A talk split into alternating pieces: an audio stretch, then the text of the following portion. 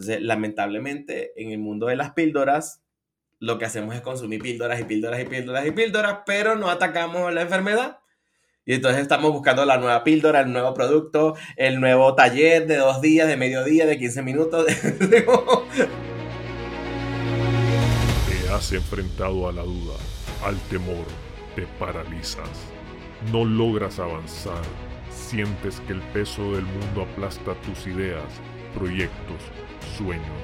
Y cuando crees que ya no puedes seguir, que todo se ha terminado, te levantas una y todas las veces. Compasión, disciplina, perseverancia. Porque tu vida tiene una razón, porque tiene un propósito, porque luchas para controlar al dragón que hay en ti. Bienvenidos a otro episodio del Dragón en ti. Este es episodio 68. Si no has cumplido tus sueños, buscas inspiración o simplemente retomar el control de tu vida, este es el podcast para aquí. Yo soy Eduardo Soto y les traigo una entrevista con el coach Daniel Ortiz, quien nos comenta sobre el amor propio, que es el camino para ser feliz. Bueno, tal vez él no lo pone exactamente así, pero para eso tienen que escuchar todita la conversación porque estoy seguro que me van a dar la razón en algún momento dado de esta entrevista. Es un poquito más larga de las normales. ¿Por qué? Porque está cargada de muchos tips e historias, las cuales espero los motiven a tomar un cambio en su vida. Así que no los quiero atrasar más y les dejo esta increíble entrevista. Bienvenido Daniel, un placer tenerte por acá con nosotros. Sé que estamos en países distintos, sin embargo el destino nos ha traído a estar juntos en este podcast y poder tener esta conversación. Si gustas, iniciamos presentándote quién sos y qué haces para que esta audiencia te conozca y sepa un poco más de ti. Muchas gracias Eduardo, el placer y el privilegio es mío y, y, con todo gusto, todo lo que sea sumar para todos, para la humanidad y, es un privilegio hacerlo. Entonces, gracias por la invitación. Mi nombre es Daniel Ortiz, eh, soy venezolano y vivo en Colombia desde hace unos ocho añitos. Soy ingeniero industrial y desde hace esos ocho añitos más o menos me dedico al mundo del coaching transformacional. Hago coaching personal, coaching de parejas, coaching corporativo también. Eh, de hecho, por ahí inicié como por el coaching empresarial. Y eso, eso, a eso me dedico, soy un encantado y enamorado de, de los seres humanos. Creo que los seres humanos somos una caja de sorpresas y cuando creemos que los entendemos, todavía no hemos entendido ni un poquitito de todo eso, incluidos nosotros mismos, ¿no? O al menos yo mismo soy una caja de sorpresas que me vivo redescubriendo constantemente. Así que, mm, nada, eso, eso hago y a eso me dedico. No, excelente, definitivamente creo yo que como decís, las personas somos una cajita de sorpresas, estamos envueltos en tantas cosas en nuestros días que ni siquiera nos damos cuenta de probablemente la persona más importante en, en, el mundo, ¿verdad? Que somos nosotros mismos y siempre estamos viendo hacia afuera para que nos validen, para que nos digan exactamente qué hacer, cómo hacer. Ahí a veces tenemos decisiones que creo yo que son importantes y vos creo que para entrar un poquito en el tema, me interesaría conocer cómo pasa de ser un ingeniero a un coach de vida empresarial, de parejas, porque pasar de ver en ingeniería son más temas de estructuras, de cálculos, de diseños y cosas así, y venís y ahora te toca, como dicen, estar de ingeniero de vidas. Entonces me parece súper interesante el, el, cambio, ¿verdad? No sé si nos podés comentar un poco de ahí cómo sucedió todo eso. Total, fíjate que eh, algo que me pasó mucho tiempo es que yo pensaba que me había separado de, la ingeniería. Y tal como lo acabas de hacer ahorita o de, o de complementar ahorita, es como, no, más bien me volví un ingeniero industrial que en vez de industrias apoya o mejora, porque un ingeniero industrial básicamente se encarga de mejorar procesos y ahora me encargo de mejorar seres humanos. Entonces, eh, básicamente lo que hice fue eh, reinventar mi profesión y eso, eso me hizo, eso, eso es algo que entendí hace muy poco, hace unos dos años más o menos, porque la verdad yo siempre decía, no, dejé la ingeniería para volverme coach, pero ahora me gusta pensar que me reinventé como ingeniero y ahora soy ingeniero hacia la humanidad. ¿Cómo hice esto? Bueno, eh, hace, hace, justo cuando llegué a Colombia, estaba como en un proceso de, ¿qué hago aquí? No puede ser que la vida solo sea trabajar y trabajar y trabajar y pagar deudas y pagar deudas y trabajar y endeudarme más y pagar. Y era como ese ciclo sin fin. Y estaba como aburrido de estar en, este, en esta vida, decía yo, en este país, en este todo lo que estaba haciendo. Y alguien me invitó a un entrenamiento, un programa de transformación personal. Y en ese programa yo dije, oye, eh, esto es lo que yo quiero o sea, apenas vi a la entrenadora, era una mujer en ese momento maravillosa, una puertorriqueña, y esta mujer empieza a hablarnos y a romper paradigmas y a hacer ejercicios y a hacer dinámicas que para mí fueron realmente trascendentales. Y cuando yo la vi haciendo eso, yo dije, wow, yo quiero hacer esto. Yo tengo que ayudar a la gente a que despierta, que no se mantenga en este limbo en el que yo estaba como, como que no existe otra opción, como que no existe otra posibilidad. Así que eh, en ese primer día, casi segundo día de entrenamiento, yo dije, yo me voy a dedicar a hacer esto, yo voy a ser coach. Y bueno, fue una decisión que fue un poco polémica para mi entorno sobre todo. Bueno, mi familia estaba así como, ¿what? O sea, después de tanto estudiar, de tanta maestría, de posgrados y toda la cosa en economía y en administración y bla, bla, bla, como que ahora vas a empezar de ceros eh, a ser coach. Te volviste loco yo mismo me lo decía, o sea, no fue una cosa como, uy, ya estoy súper convencido. Claro, al principio fue súper, ¿cómo vas a cambiar de carrera tan drásticamente? Además que pues después que pagas una carrera como ingeniería, pagar una carrera de, como coach que es casi igual o más costosa que, que una carrera si te quieres formar pues, como, como una buena escuela. Era como empezar de cero a los treinta y pico de años. Era como, wow, ¿por qué vas a hacer eso? Y ha sido un camino muy bonito, muy, muy bonito y muy desafiante porque ha sido atravesar yo mismo mis propias creencias, mis propios miedos, mis propios no se puede. Y creo que ese ha sido el mejor entrenamiento, porque al final de cuentas, para apoyar a otras personas, no siempre se tiene que haber vivido la experiencia, pero creo que ayuda más el haber estado en la cancha de juego y en la arena eh, guerreando para poder decirle a otro, mira, sí se puede, no te vas a morir si cambias de profesión o si eh, creas algo nuevo a estas alturas. Así empezó todo eso. No, interesante. Y para mí, pues yo uno de los temas y creencias que tengo eh, es precisamente que no necesariamente tenemos que pasar por un momento de sufrimiento agudo, ¿verdad? Para darle vuelta a nuestras vidas. Hay mucha gente que sí, hay unos testimonios que son maravillosos totalmente, a donde te cuentan un momento tan bajo de sus vidas que tuvieron que llegar a ese punto para precisamente entender que tenían que hacer un cambio, que tenía que habían otras opciones en este mundo que les podía perfectamente sacar de ese momento de sufrimiento. Pero en tu caso entiendo que no fue así. ¿Qué hizo exactamente que entraras en todo este mundo del, desarrollo personal? Sé que nos comentaste de este tema de que entraste a este curso de liderazgo y que te abrió la mente, pero ¿qué fue en ese momento preciso que te, te dio la curiosidad de poder entender de que hacía falta algo en tu vida y que podría haber sido ese camino el que te pudiera sacar hacia adelante. O sea, no sé exactamente qué fue, porque fue como, bueno, yo, yo no soy muy, muy místico del llamado, cosas así, pero sí fue como una sensación de, esto es. Fue increíble, o sea, realmente no, no, no, no, yo como ingeniero, cuando yo hice una maestría en marketing, por ejemplo, y yo decía, pues yo no me, como ingeniero me dedicaba al, al, mantenimiento de edificios corporativos y era una cosa que yo odiaba, Eduardo. Era como, Dios mío, ¿por qué yo estoy haciendo esto? Y luego pensaba, bueno, ¿será que voy a trabajar en marketing cuando hice esta maestría? Pero tampoco me veía haciendo eso y yo decía, ¿a qué me voy a dedicar yo? O sea, yo a esta edad todavía no sé ni siquiera qué quiero. Y una de mis grandes premisas cuando yo entré a este entrenamiento fue como, bueno, yo voy a descubrir qué quiero.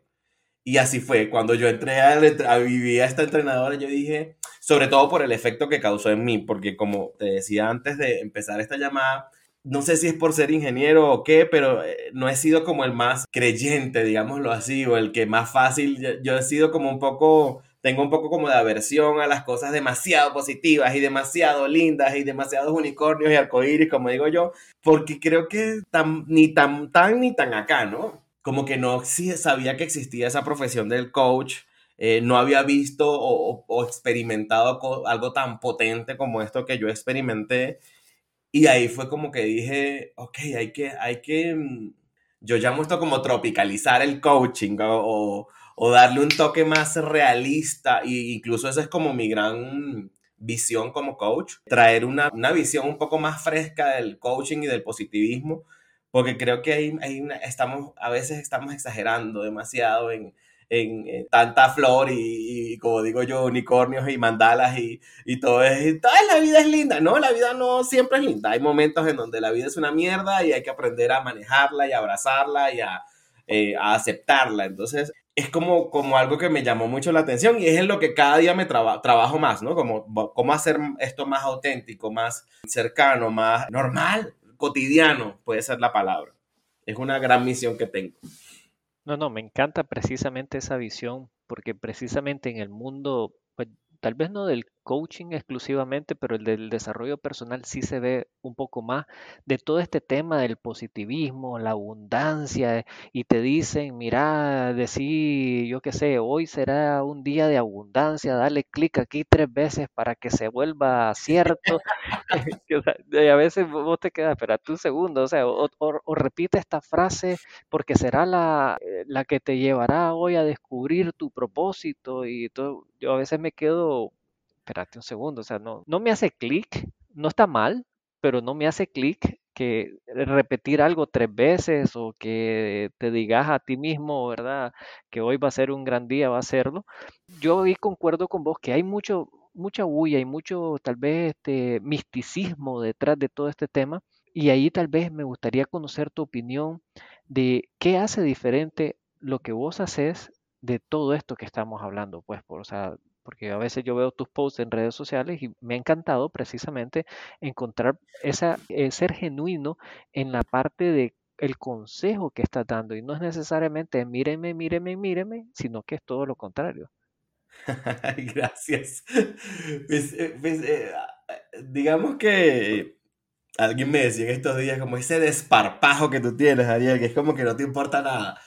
Ha sido todo un proceso porque en esta búsqueda de ser auténtico, de ser genuino, pues es difícil porque al, final de cuentas también te estás vendiendo a ti mismo y, uno quiere caer en el gustar y uno no, yo no dejo de ser un ser humano eh, que quiere, em, ¿sabes? Que, que, ser comprado o, ser atractivo. Entonces es muy fácil caer en, en la corriente, ¿no? ayer justo hablaba con una amiga y, y ella es una experta en innovación entonces ella me decía, es que tus campañas o tu modelo siempre está en innovación contracorriente, me dice ella. Yo, eso me encanta, esa es como mi gran, mi gran búsqueda de ser siempre como un poco disruptivo, sin que llegue a ser eh, pesado, porque hay gente que es disruptiva y a la vez es pesada y me gusta como buscar un equilibrio.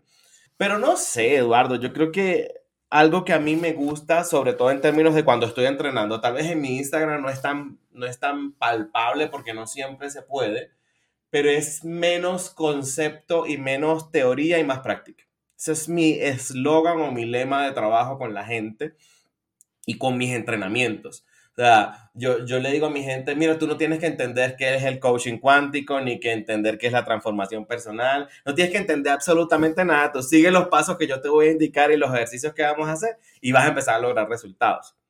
Y eso es algo que a mí me encanta y que yo siento que es mi parte ingeniería ingenieril que dice, vamos a hacerlo práctico. Tú no necesitas leerte los no sé cuántos tomos de los libros, ni la, ni, ni la teoría, ni, no, porque siento que esta sociedad, Eduardo, y no sé si, si tú lo ves así, está un poco enferma del conocimiento. Es como estamos obsesionados con saber, saber, saber, saber y saber más y saber más. Y, y entonces, este mm, eh, vanagloriamos y adoramos a esa gente que lee demasiado y que estudia demasiado y tú dices, sí, la práctica para cuándo, ¿sí? Porque es que la lectura es maravillosa, yo, yo leo y me gusta y, ahora yo no me leo cuatro libros al momento, yo no tengo la capacidad hasta ahora de leer, procesar y practicar cuatro libros al momento, ¿sí?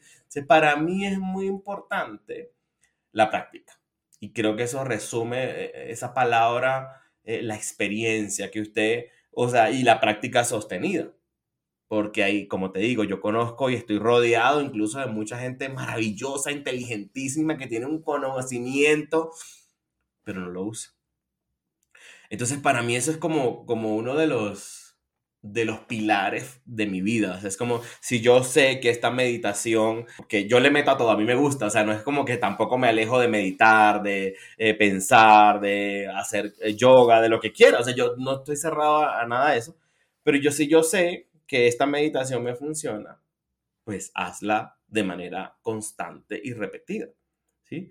Pero siento que la mayoría de los seres humanos estamos obsesionados con cuál es la siguiente meditación y cuál es el siguiente video y cuál es el siguiente esto y cuál es el siguiente curso que voy a hacer y cuál es el siguiente y, y lo próximo, lo próximo, lo próximo. Y dices, tal vez hemos asociado el saber con el tener las cosas, pero el saber no nos va a dar, no nos va a dar necesariamente, yo creo que es la práctica la clave, ¿no? Entonces para mí es como, haz esto y ponlo en práctica.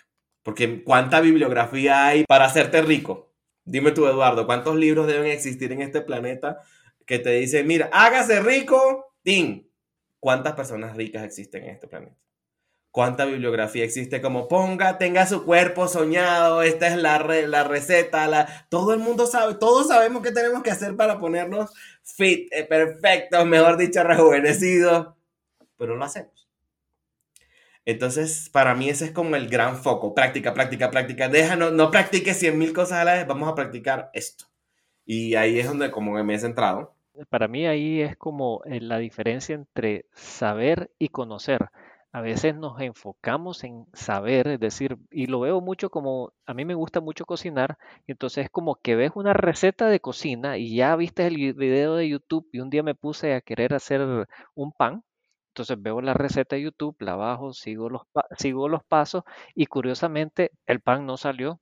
Y digo, ¿qué, falló? O sea, ¿qué falló? Me puse a ver el video, lo volví a probar, estábamos haciendo un pan de pizza y aquella pizza salió más tiesa y dura que dada de hacer.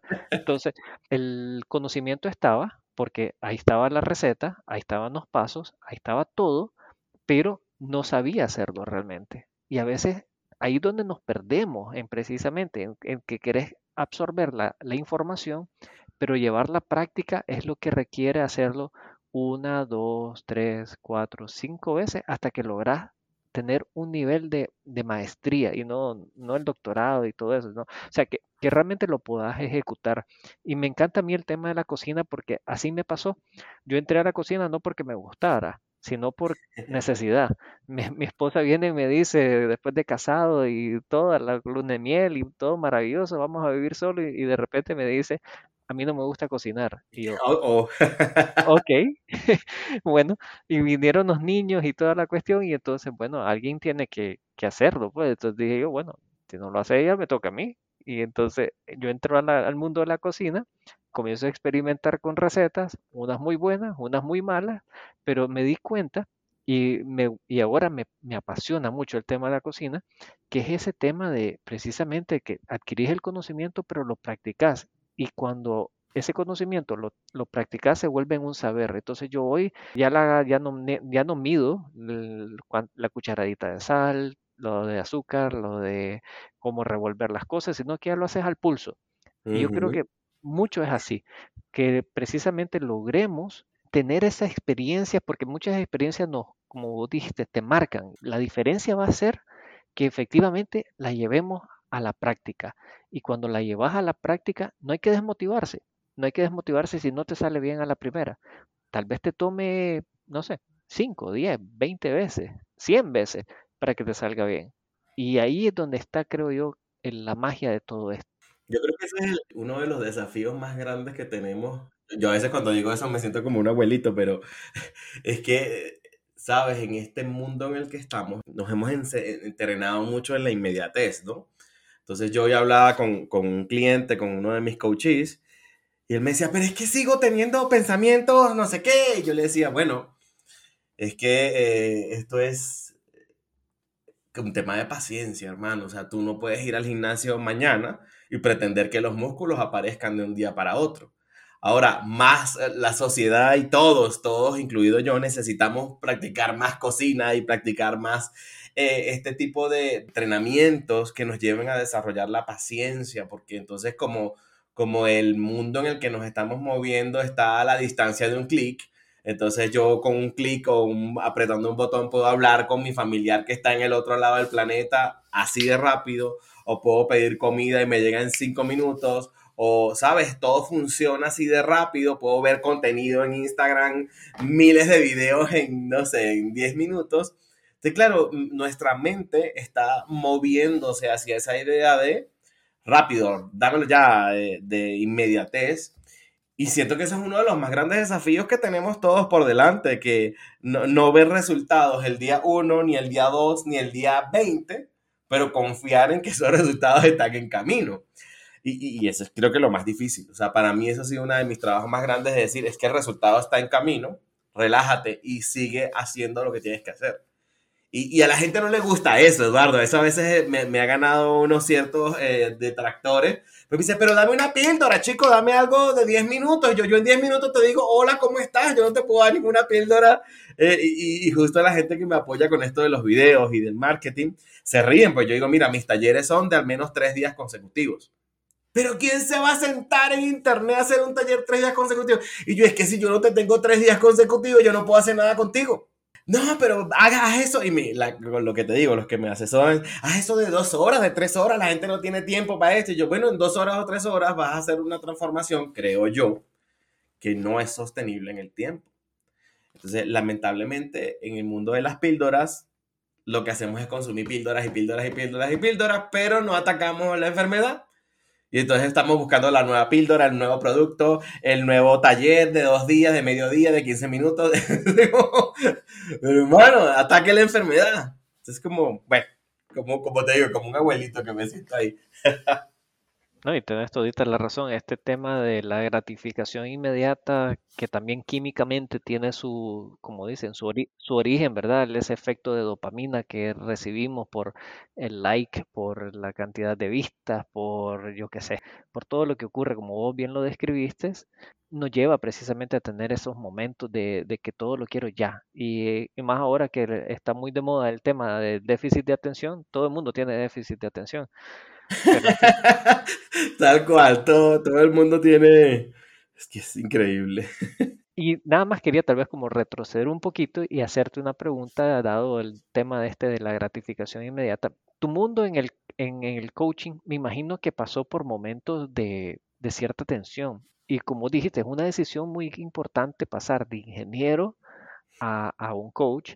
Y me pregunto si en algún momento en ese proceso hubieron dudas, tuviste algún, no sé, algún momento de que no fue muy claro y que tal vez dijiste en, en ti, mira, me equivoqué y tengo que dar un pie hacia atrás o, o, o todo fue como decimos nosotros acá, color de rosa y, y sin ningún problema. No, Eduardo, o sea, podemos pasar aquí cuatro podcasts seguidos contándote ¿Cuántas veces yo dije, no, esto no es?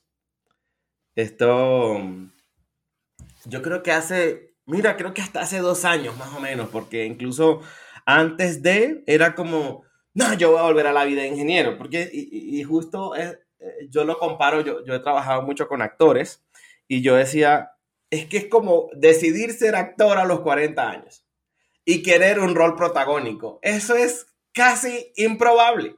Sí, es poco, güey, es imposible. No es que no lo sea imposible que venga alguien y te descubra porque tú eres demasiado exótico y bla, bla, bla, bla, bla. Pero las probabilidades de que tú obtengas un rol protagónico siendo actor a los 40 años son bien jodidas, sobre todo si no has empezado a estudiar. Entonces, claro, para mí era como, tengo la, en una mano la carrera como ingeniero que puedo producir, ¿sabes? 3, 4, 5 mil dólares mensuales.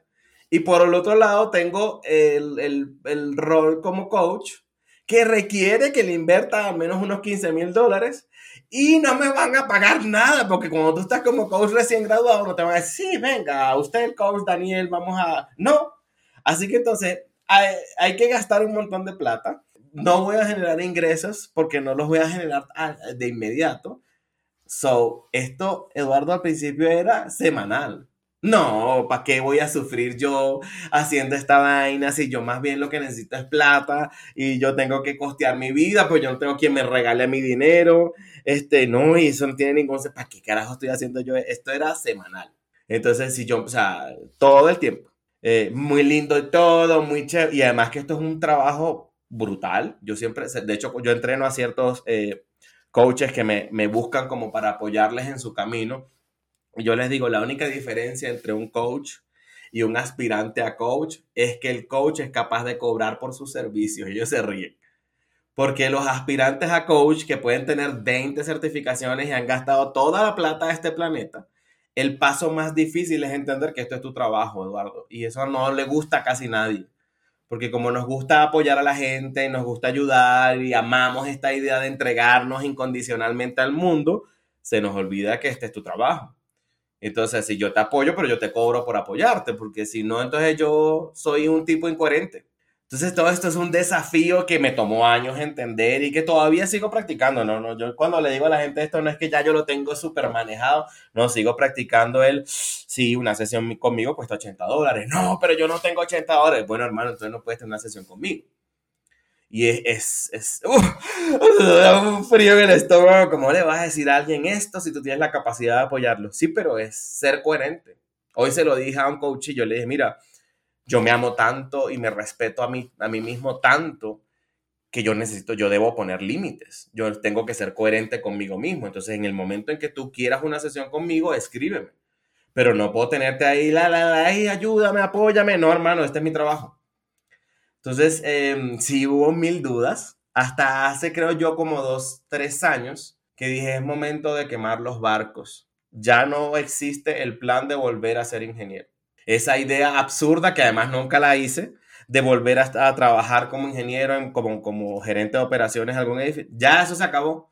Entonces, más vale que le eches bolas, como decimos los venezolanos, al plan A. Y el plan B es echarle bolas al plan A. Y el plan C es echarle bolas al plan A. Y así me muera en este camino, yo lo voy a hacer. Entonces fue como una decisión de hace unos dos, tres años que esta metáfora de, de, Napoleón, unos dicen que Napoleón, otros dicen que es de Cortés, de queme los barcos, hermano, no hay manera de regresarse que, que, no sea ganar, que a mí me fascina y si no la conoce la audiencia que la busque por ahí, que es una metáfora una, como una historia en donde dice que Cortés o Napoleón desembarcó en yo no sé dónde, mandó a sus soldados a quemar los barcos y los soldados le dijeron, pero ¿y qué pasa si nos tenemos que regresar? Yo, bueno, nos regresamos con la victoria, no hay manera de regresarnos. Entonces, para mí fue como un momento de mi vida donde dije, momento de quemar los barcos y hacer que esta vaina funcione. Y no hay otra opción. Así, así fue como ocurrió. Sí, no, sin duda, creo que eso es precisamente en otras eh, entrevistas así me decían, en un momento dado que tomas esa decisión verdadera, no hay vuelta atrás, tenés que seguir hacia adelante y si ya tomaste ese camino, echarla toda. Mm. Y ahí me pregunto, en el caso tuyo, ¿qué es lo que te motiva a despertarte todos los días y hacer lo que haces? ¿Qué puede ser o cómo podrías definir vos lo que es tu propósito de vida? Yo como te digo, soy un poco rebelde en estas cosas. Yo te voy a ser súper honesto, mi propósito de vida es ser feliz yo como no tengo otro propósito más que ser feliz y eso es como desde que me levanto hasta que me acuesto, es como, ¿sabes qué? Hoy voy a ser feliz. ¿Por qué? Porque me da la gana y puedo. ¿Sí? Entonces no tengo un propósito de vida, de ser. Sí me digo todos los días que voy a ser el próximo Anthony Robbins de Latinoamérica, pero es porque ser el Anthony Robbins de Latinoamérica es algo que a mí me hace feliz, no porque realmente el propósito sea eh, ser el, el próximo Anthony Robbins, sino porque es algo que me encanta. O sea, yo soy súper egoísta en esto y se lo digo a todo el mundo. Mi misión no es ayudar a la gente, es que yo amo hacer lo que hago. Y si en el camino de amar hacer lo que hago, ayuda a la gente, maravilloso. Ha sido un clic perfecto, pero eh, muy egoístamente hablando, eh, es mi trabajo hacerme feliz a mí y hacer eso que me encante. Entonces yo cuando estoy teniendo una conferencia, estoy apoyando, estoy haciendo una sesión de coaching, este, para mí es una vaina que me fascina a mí. Yo me siento feliz haciéndolo me siento que tengo la capacidad de hacerlo, tengo el don, la magia, la chispa, la carisma, como sea que lo quieran llamar, eh, y me he preparado para hacerlo, entonces me lo disfruto montones, o sea, y, hay algo que, me, que, que, por allá más, más bonito aún, o tal vez más emocional, y es ver a la gente lograr lo que quiere. O sea, yo veo a Eduardo logrando, haciendo lo que sueña, que me dice, Dani, pucha, logré el trabajo que quería, no lo puedo creer, por fin tengo la pareja de mis sueños, por fin pagué mis deudas, Daniel, salí de esa relación de mierda en la que estaba y que me tenía seco, Daniel, y eso me da una felicidad enorme porque yo además me apropio de los resultados de mi gente. Entonces, como que, sí, salimos de esa relación, sí, logramos esa relación. O sea, es, es parte de, pero mi propósito en la vida es ser feliz, no tengo otro propósito más mm, grande y altruista y yo qué sé. Yo pues yo te escucho bastante enérgico, entusiasta y todo esto y, y sé que como coach personal probablemente tenés una cantidad de herramientas que me pregunto a mí mismo que si todavía al día de hoy tenés algún dragón con el cual estés batallando, existe algo en ti que sintas que tenés que mejorar o que tenés que superar. ¡Uh! Yo digo el día que no tenga algo que trabajar, ese día probablemente me iluminaré, me elevaré, trascenderé a, a otro plano, a otra cosa pero mi creencia que mientras estemos en este planeta en este plano y en esta forma física, habrá algo que trabajar todos los días del mundo. Particularmente después de mucho tiempo, ha sido maravilloso entender que el amor propio, según yo, es el camino, o sea, es el origen de absolutamente todos nuestros males. Todo. Entonces, si usted tiene, usted, una persona celosa, ahí lo que hay detrás de eso es una falta de amor propio. Si usted no se cuida físicamente, lo que hay detrás de eso es una falta de amor propio.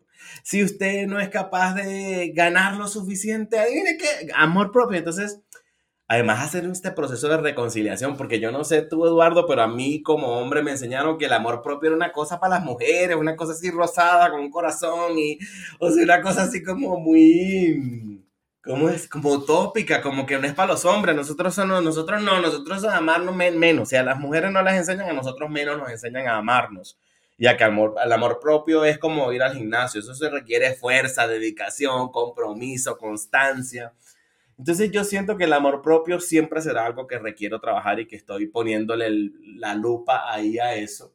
Y creo que una cosa que a mí me últimamente es como que lo veo así como, uy, todavía esto está, hay que trabajarlo mucho más. ¿Cómo, cómo llamar esto? Como hay, hay como una, una especie de poner límites que a veces me cuesta. Sí, como, uy, como que me da miedito, como que me da penita, como que, ay, no, ¿qué va a pensar mi pareja? O qué va a pensar este cliente? O qué va a pensar este... Todavía ahí veo como, bueno, ¿y qué pasa? Yo claro que puedo poner límites y, y no siempre se va a sentir bien. Ha sido un descubrimiento bien lindo de trabajar, de no poner límites desde la rabia. Yo no sé si a ti te pasa o a la audiencia le pasa que una forma que yo encontraba de poner límites es ponerme bravo. No me Entonces, lograr poner límites desde la tranquilidad y decir sí. De hecho, hace poco se lo dije a mi pareja que le pedí su opinión, entonces me dio su opinión y yo le digo, ah, sí, chévere, pero eso no es lo que voy a hacer. Ah, pues eso fue una cabosa. No, pero entonces, ¿para qué me preguntas? Y yo, relájate. Que yo te pida tu opinión no quiere decir que yo voy a hacer lo que tú me estás diciendo solamente te estoy pidiendo tu opinión. Pero claro, en otro momento yo me hubiese puesto fúrico y hubiese dicho mil cosas. Y hoy es como, hey, respira. Que yo haga esto no quiere decir que eh, yo vaya a hacerte caso, porque no. De claro, esto, esto sigue siendo un desafío y en absolutamente todas las áreas de la vida mantenerme constante. Ese siempre será el gran desafío, mantenerme constante haciendo ejercicio, mantenerme constante en mi alimentación, mantenerme constante en mi meditación, mantenerme constante en lo que es. Es todo un desafío. Entonces, soy un ser humano igualito a cualquier otro. Ah, sí, te decía que toda esta parte de la, del amor propio, de, de trabajar en estos límites, creo que es fundamental e importante. Y ahorita tocaste este tema de constancia y me preguntaba que si ¿Realizas alguna rutina en la mañana que tal vez puedas compartir con nosotros, que tal vez nos ayude inclusive a trabajar todos estos temas que has tocado? Yo soy un poco fastidioso, Eduardo, con esto. Justo ayer lo hablaba con esta amiga que te digo que es experta en innovación y yo le decía, para mí, una, una de las personas que yo más sigo últimamente y que me fascina se llama Abraham Hicks o Abraham Hicks o Abraham Hicks. Búsquenla ella a veces uno no le entiende un carajo, eh, habla en inglés y yo, ah, es como súper complicado lo que dice a veces y a veces cuando no la entiendes es porque no estás listo para escuchar lo que tiene para decir. Pero ella tiene una filosofía que a mí me encanta, Eduardo, y ella dice, usted debe ocuparse de preparar el molde, así lo dice. Cuando se hace esto de preparar el molde, es como si tú fueses a hacer una torta, tú que hablas de cocina, vas a cocinar un pastel, un cake, una torta, y imagínate que tú vas a preparar este cake o esta torta y no engrasas el molde en donde la vas a echar, sino que la echas así y después tratas de sacarla. Bueno, eso es un desastre. Sí, sí, sí. Si alguna vez has tratado de hacer una torta. Sí, sí, sí, ah, claro. Sí, claro, si tú sacas, tratas de sacar esa torta, eso va a ser horrible, ¿sí o no? Se va a romper, en fin, eso no va a funcionar. Entonces ella hace esta metáfora con la vida que para mí ha sido brutal entenderle. Es decir, usted tiene que ocuparse de preparar su día. Y para mí era súper difícil, pues yo decía, no, pero es que yo siempre ando apurado, tengo una reunión, o sea, en la mañana es el momento en que yo no sé tú, pero la mayoría de los seres humanos andamos en aquel ajetreo y aquel corre-corre. Así que yo me propuse a mí mismo hace ya como dos años también bajarle, pero que digo, dos 10 a mi día completo y decir, ok, yo voy a empezar mi día a las 10, 11 de la mañana. Yo sé que para mucha gente puede sonar una locura, pero yo puedo manejar mis tiempos porque yo trabajo en las noches, o sea, los horarios que para un ser humano vulgar y silvestre son corrientes de 8 a 5, para mí no, porque yo, la gente necesita que yo le ayude en horario fuera de la oficina, entonces mis horarios son un poco diferentes. Pero yo entonces me propuse empezar mis rutinas a las 10 de la mañana. No es que, a trabajar, perdón. No es que mi rutina empiece a las 10 de la mañana. Yo me levanto a las 7 de la mañana, hago una meditación de una hora aproximadamente. Hago dos, dependiendo de cómo esté mi estado de ánimo. Hago una que se llama una meditación del estado de iluminación, que me fascinó y tengo seis años haciéndola. Y otra, dependiendo de lo que quiera trabajar en ese momento. Ahorita estoy trabajando en una meditación que funciona para visualizar y, imaginar lo que quiero en un futuro. Entonces, hago la primera y luego hago esa, que ambas duran media hora aproximadamente. Luego salgo a caminar, camino con mi perrito una media hora, 40 minutos. Luego regreso a mi casa, me preparo desayuno.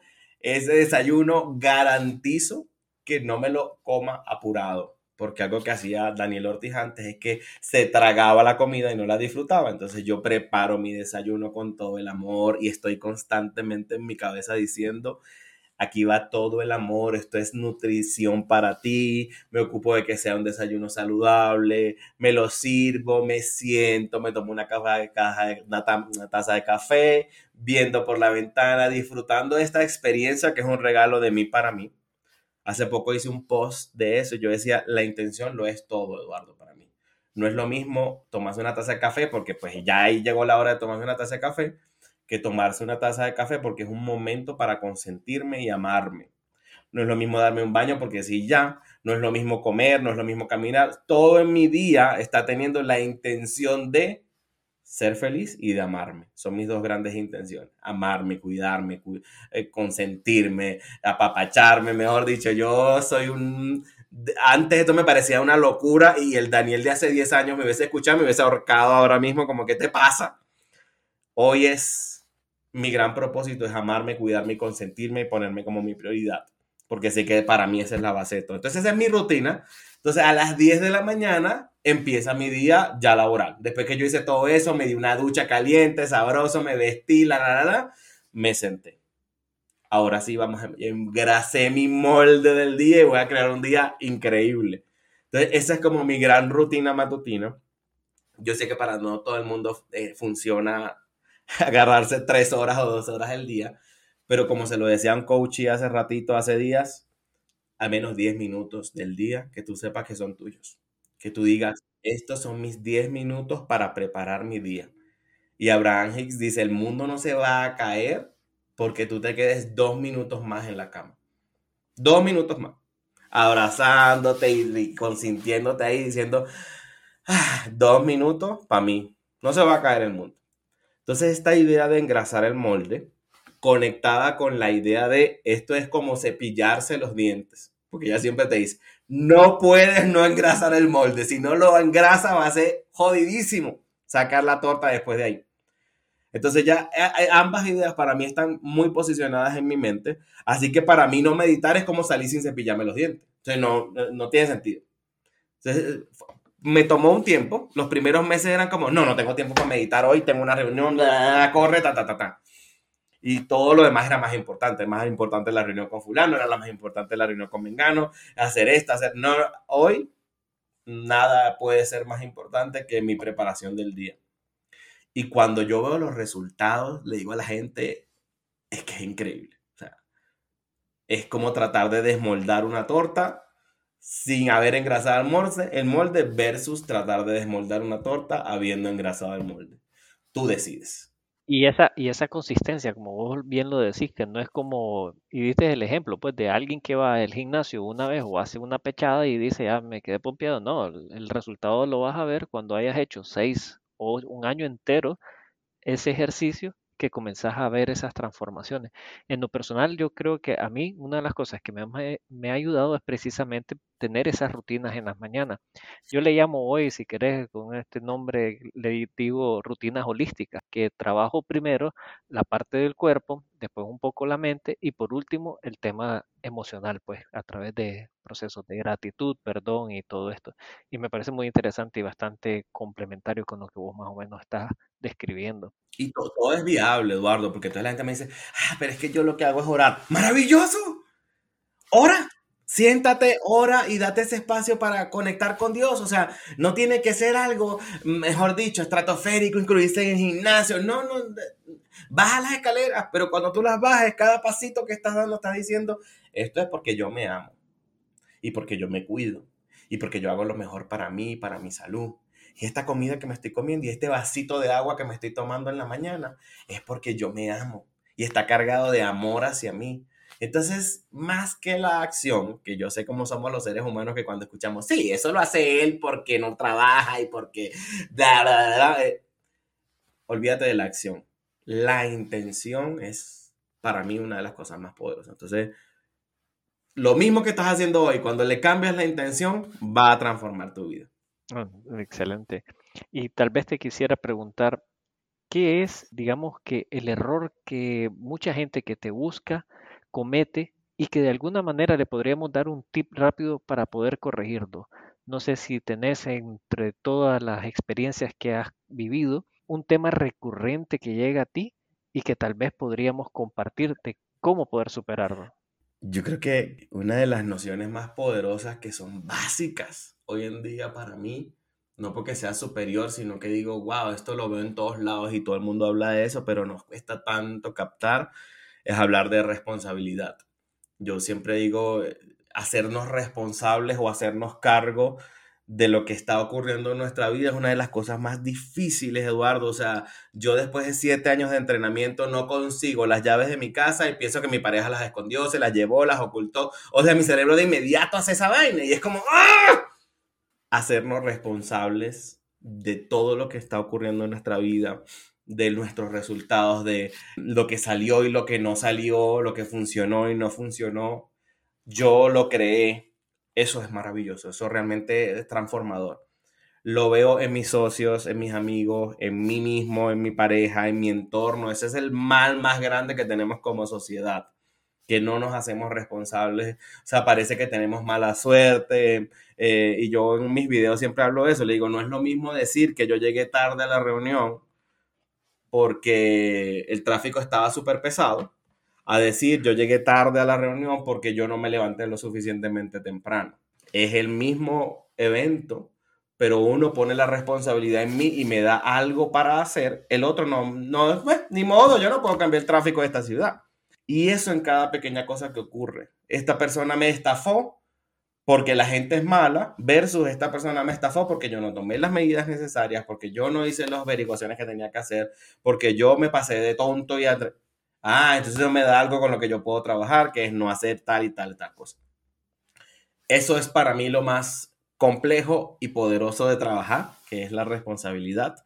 ¿Cómo trabajarlo? Yo le digo a la gente, todo el que llega a, mi, a mis espacios y a mis entrenamientos y a mis sesiones de coaching, incluso en mi, en mi Instagram y en todas mis redes, yo soy un defensor fastidioso, eh, insistente y recalcitrante con la conciencia.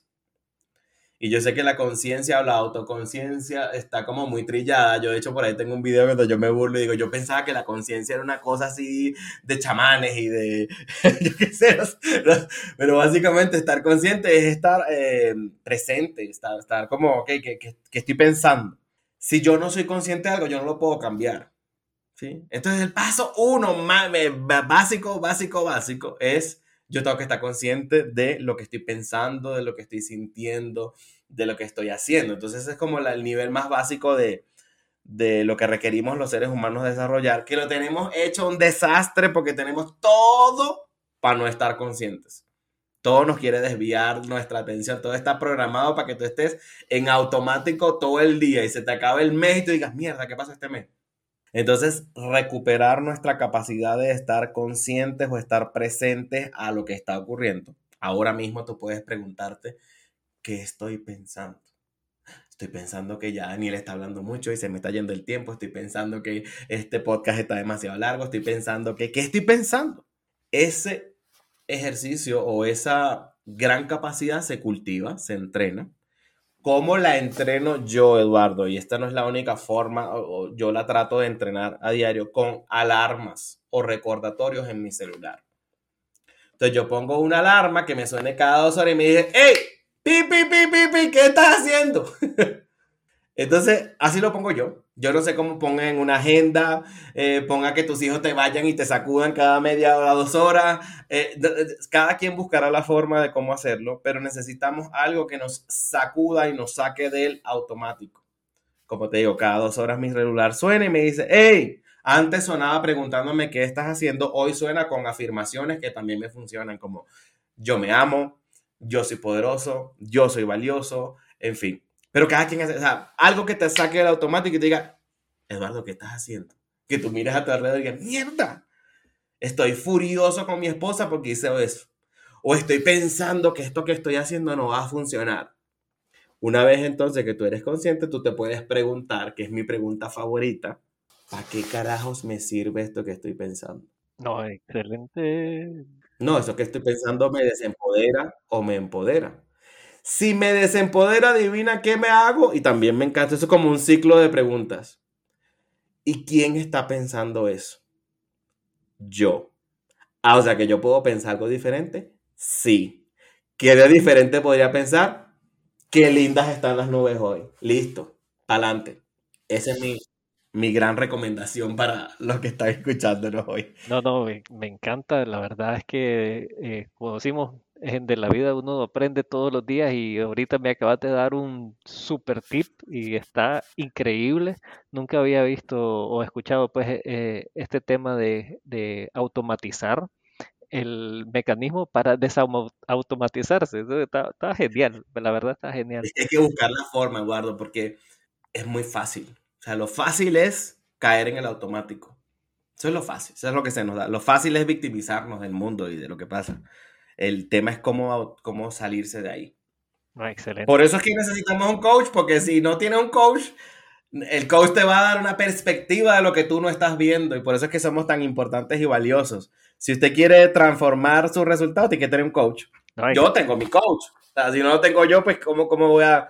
O sea, eso no es, no es de saber o no saber es de alguien que tiene una visión diferente a lo que tú estás viendo. Entonces, de eso se trata el juego. No, excelente. Mira, Dani, yo creo que has dado tantos consejos y tantas cosas tan interesantes que estoy seguro que más de alguien eh, se debe estar preguntando cómo hace para estar en contacto contigo, de qué manera podemos seguir estas conversaciones que son tan fascinantes. Y no sé si nos compartís cuál es la mejor manera de estar en contacto contigo. No, telepáticamente. El universo nos va a encontrar si así está descrito, no. Eh, mira, por Instagram, Daniel Ortiz Coach. Ahí puedes ver mi contenido, puedes ver las locuras que hablo, que publico, que me río. Eh, desde Instagram, pues yo siempre Instagram, eh, Facebook, todas mis redes son Daniel Ortiz Coach, incluso mi página web que está en construcción ahorita, Daniel Ortiz Coach. C-O-A CH, así se escribe coach, C-O-A-C-H. Y por ahí me pueden encontrar, me pueden mandar un mensaje directo desde el Instagram y bueno, ahí en esas redes está mi teléfono, está mi correo, pero no los voy a saturar con nada más, sino Daniel Ortiz Coach. Y por ahí me siguen, me encuentran y me preguntan. Yo siempre estoy, Daniel, Daniel, ¿cómo hago para mejorar mi autoestima? Mira, aquí tienes siete tips. Empieza con eso y cuando vayas más adelantado me escribes y te entrenas conmigo. Eh, porque yo siento, Eduardo, que todos podemos hacer todo solos. Sí. Pero, al menos yo, no tengo el, hasta ahora, la consistencia ni la fortaleza para hacerlo solo. Entonces, si usted quiere a alguien que le apoye a ir más rápido, a ir más fácil, a ir eh, de una manera no genérica, o sea, es decir, eh, para ti, pues búscate a alguien que te apoye. No tiene que ser Daniel, puede ser Eduardo, puede ser cualquier ser humano, que hay millones de coaches en este planeta pero deja de buscar la fórmula mágica y ocúpate de buscar la fórmula que se aplique a ti y que tiene que ver contigo. Ese es como mi último consejo. No, excelente, Daniel. ¿verdad? Te agradezco toditas las historias, las anécdotas, los tips, las herramientas que has compartido con nosotros y estoy seguro que más de alguien va a estar muy interesado en poder seguir este tipo de plática. Yo te agradezco, ¿verdad? El tiempo y creo que nos hemos extendido un poquito más de lo que te había pedido, pero creo que valió la pena. Yo no me callo, a mí es muy difícil que me callen. Ah, Gracias a ti, Eduardo. Un abrazote y bendiciones para toda tu audiencia. Por acá estoy a sus órdenes con todo el gusto para apoyarlos y sacudirlos. Esa es mi misión. No, no vengo a, ponerle pañitos de agua caliente a nadie. Es un sacudón para que crees cosas rápidas, rápidas y, y valiosas. Bueno, Dani, vamos a estar ahí en contacto y muchísimas gracias otra vez. Creo que es un interesante este último que nos da Daniel, sin mencionar todita las cosas que nos menciona, que para mí toda plática, toda conversación algo deja en nosotros que podamos de alguna manera implementar en nuestras vidas. Y en este caso no ha sido la excepción, especialmente ese último tip que honestamente nunca lo había escuchado. Pero bueno, espero que le haya gustado esta conversación y si es así, compártanla y déjenos sus comentarios en redes sociales, en El Dragón en Ti, que siempre estamos publicando material que les puede servir. Así que no me queda más que decirles, si tú no controlas al dragón, él te controla a ti.